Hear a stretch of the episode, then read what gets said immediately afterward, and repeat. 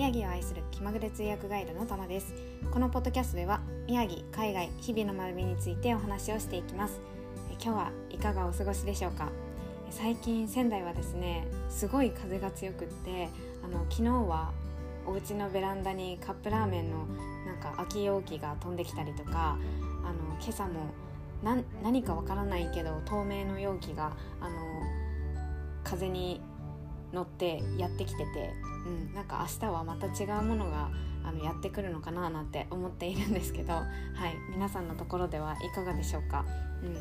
えー、今日はですねいちごのお話をするんですけども皆さんいちごってこの時期よく食べますか？うん、今があの旬の時期なので食べるっていう方もいると思うんですけどもまああの宮城では仙台いちごっていうブランドが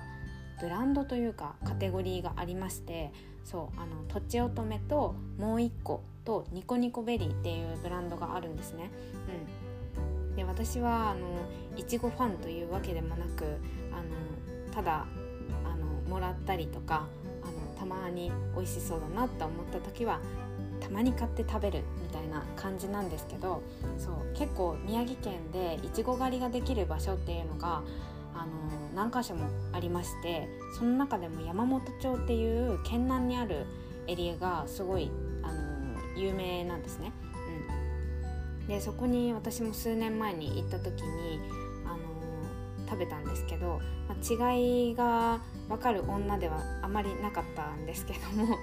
そうでもねあのそのいちご狩りをしてるっていう、まあ、歩きながら食べてみたいな感じを楽しんで。うん、そしたら食べ過ぎてお昼が全然食べれなかったっていう思い出はあるんですけど、うん、でもなんかこの時期にアクティビティみたいな形で、あのー、ね、動きながら食べながらっていう風にできるのはなんかいいなっていう風に思います。うん、で、まあ、コロナっていうこともあってなかなか、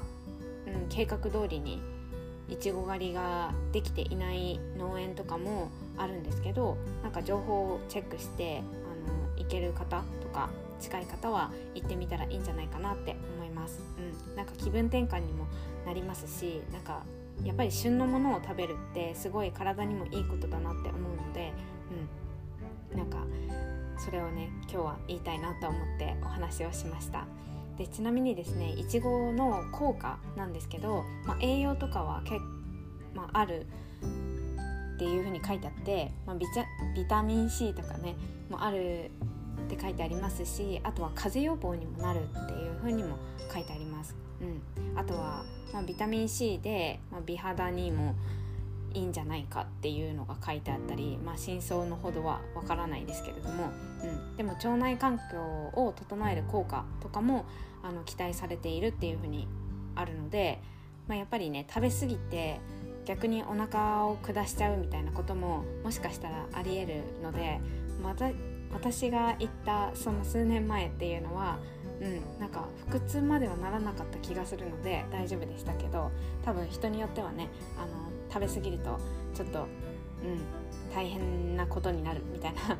方もいるかと思うので食べ過ぎにはくれぐれも注意でそういうアクティビティと食っていうのを楽しんでいただけたらなと思います。はいということで今日はいちごのお話をしました最後まで聞いてくださってありがとうございましたえちなみに、えっと、宮城県でいちご狩りができるところっていうのはリンク載せておこうかなと思うのでうん、あの見ていただけたらなと思います。はい、質問や感想などがあれば LINE 公式から送っていただけると嬉しいです。では今日も一日深呼吸をして心楽しく過ごしましょう。ではまた。バイ。